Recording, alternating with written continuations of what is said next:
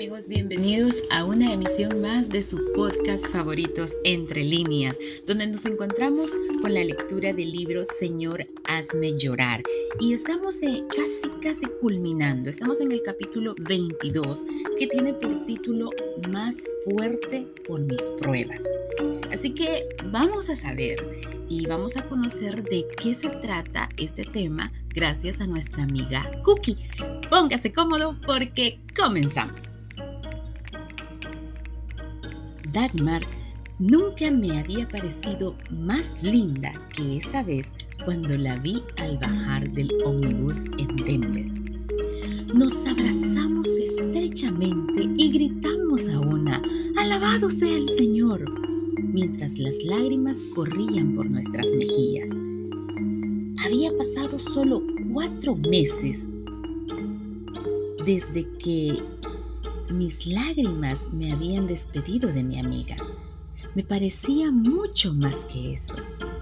Qué corto se me hizo el viaje desde Denver, Colorado, hasta Sioux Falls, en Dakota del Sur. Aunque charlamos como cotorras todo el trayecto, no acabamos nuestra conversación ni cuando llegamos a la casa de los padres de Dagmar. Yo no había conocido antes a la familia de Dagmar, excepto al hermano, al cual había visto en Denver. Esa Navidad ellos llegaron a ser mi segunda familia. Todo el clan de los Redendal se juntó para celebrar la Nochebuena. Nunca había visto tal abundancia de amor expresada tan libremente. Mientras el amor se transmitía de cada miembro de la familia a otro, yo me sentía sumergir en las ondas cálidas de ese amor incomparable. Cuando llegó el momento de abrir los regalos, descubrí que cada miembro de esa familia, aún el más pequeño, había preparado un regalo para mí. Después nos reunimos todos alrededor del gran árbol de Navidad para celebrar el nacimiento de nuestro Salvador, con himnos y villancicos de gozo. Me sentí completamente llena de ese amor y con un sentido de pertenencia.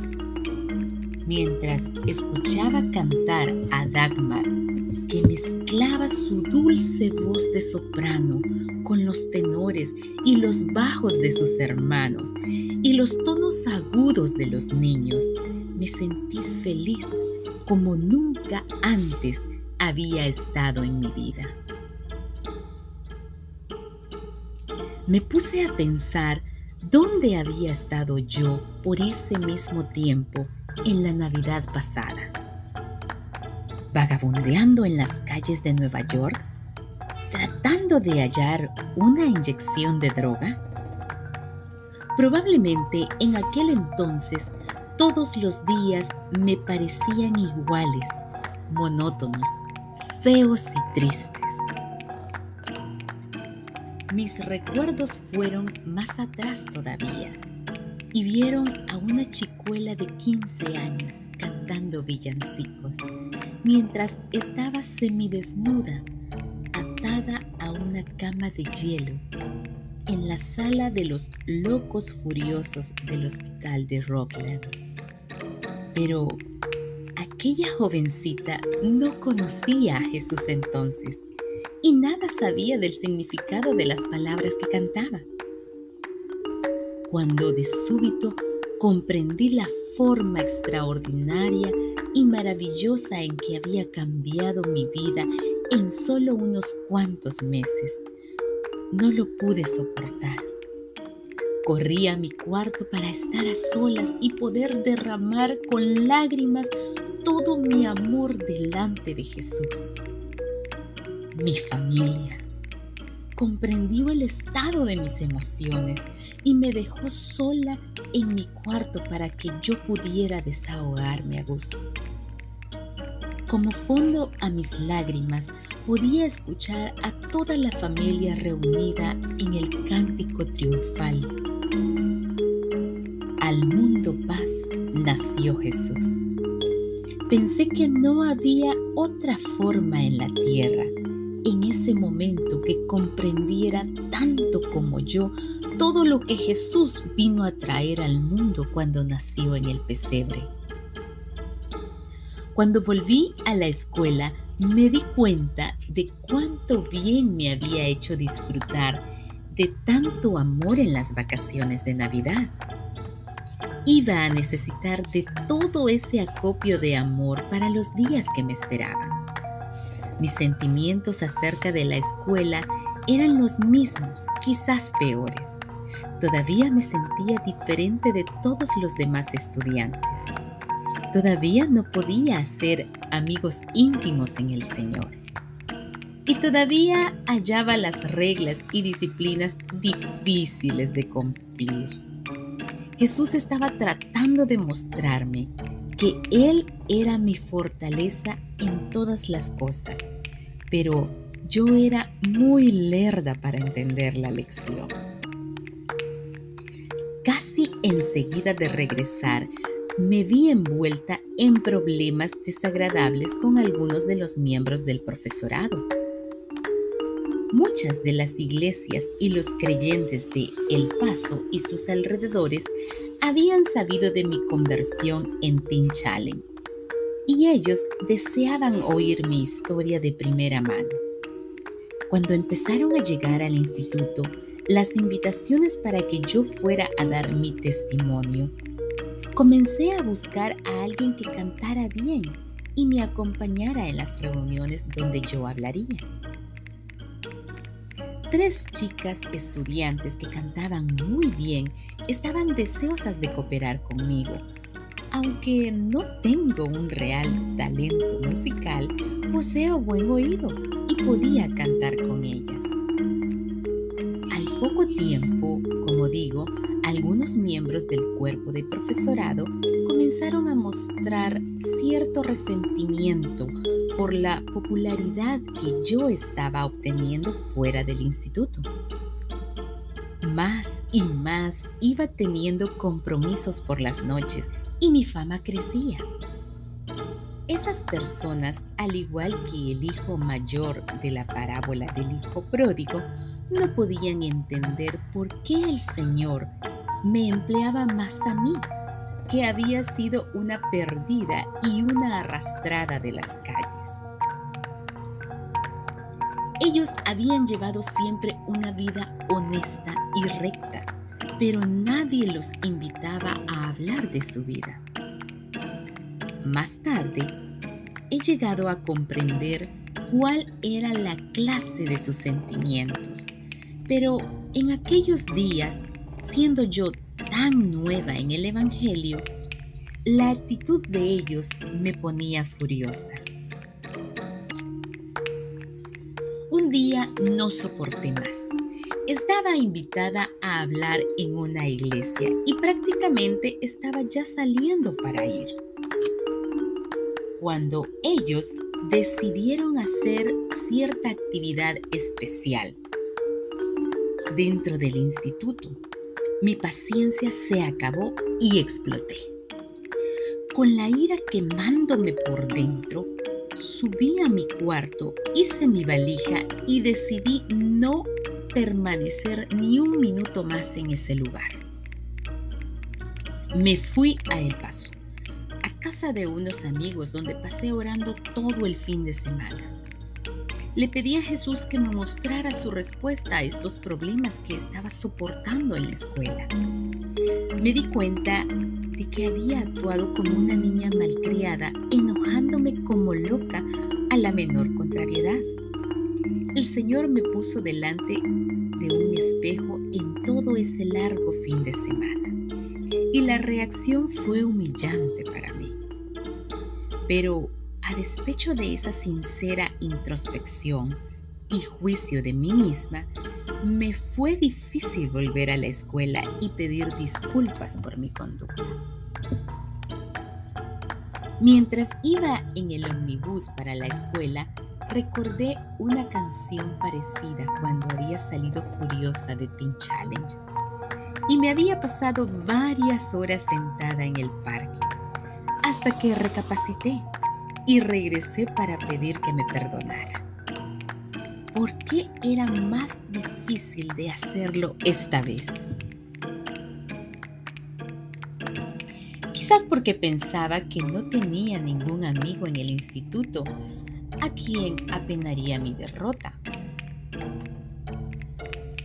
En mi mente estaba segura de que todos esos maestros estaban equivocados, pero en mi corazón sentía que Jesús deseaba que yo los perdonase y al mismo tiempo pidiese perdón a ellos.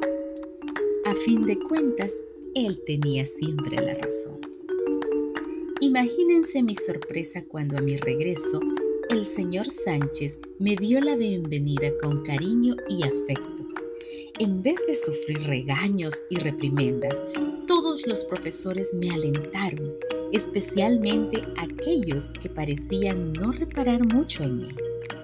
Me di cuenta de que muchos de los profesores comprendían realmente mi caso y tenían mucho más cuidado de mí del que yo jamás había pensado.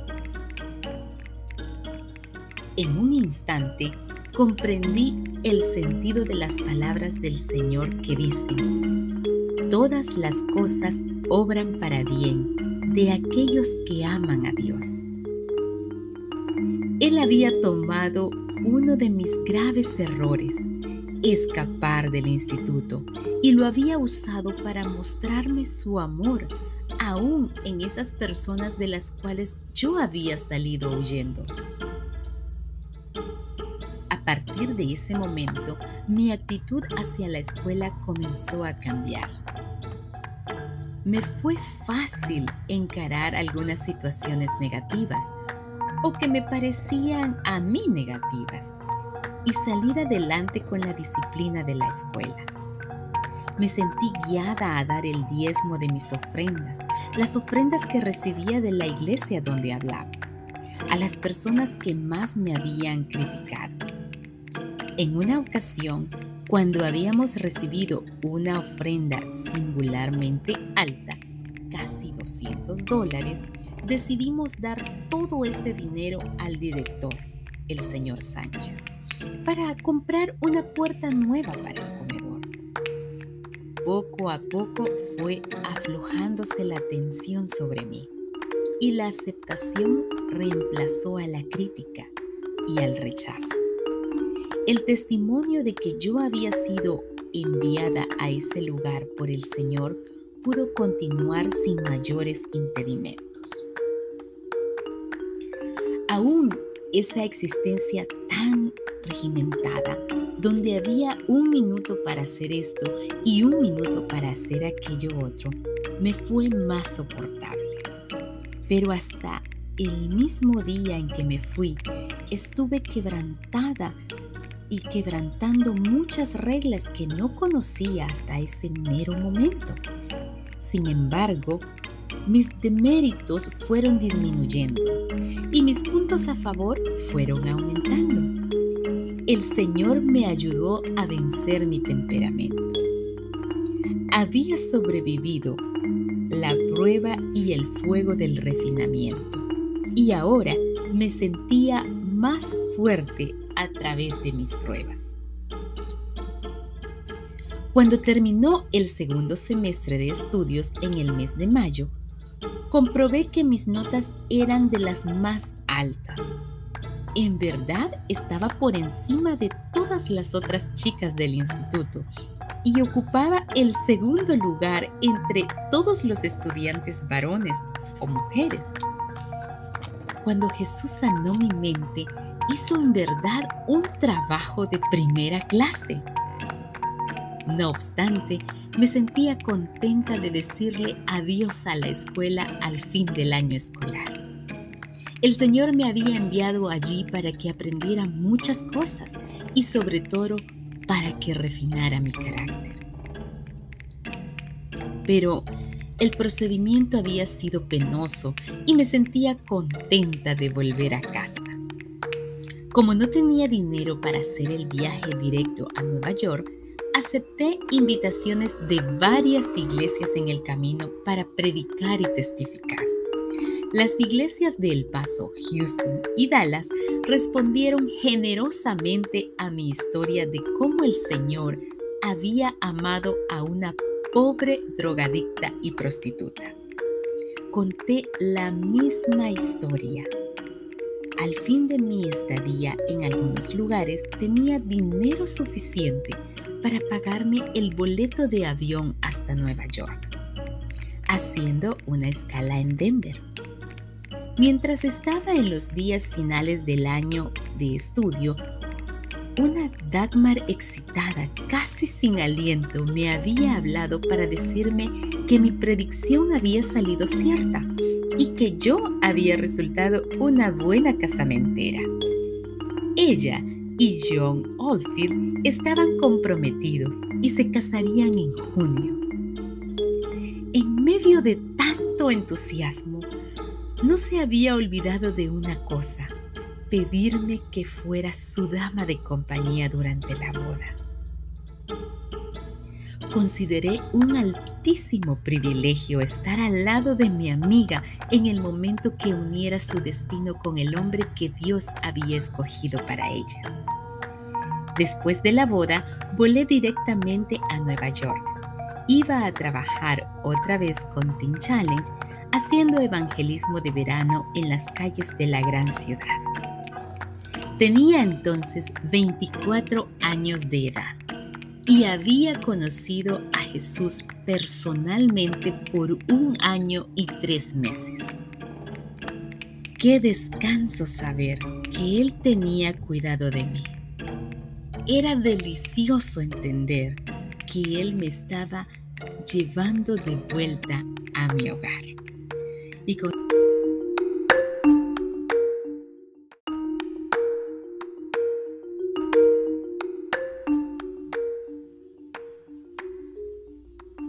Bueno, y con estas dulces palabras y felicidad de nuestra amiga Cookie, ya que regresó a su hogar, nosotros nos despedimos por esta emisión de su espacio Entre líneas. Recuerde que Entre líneas le ayuda a usted a que su lectura sea más fácil. Adiós.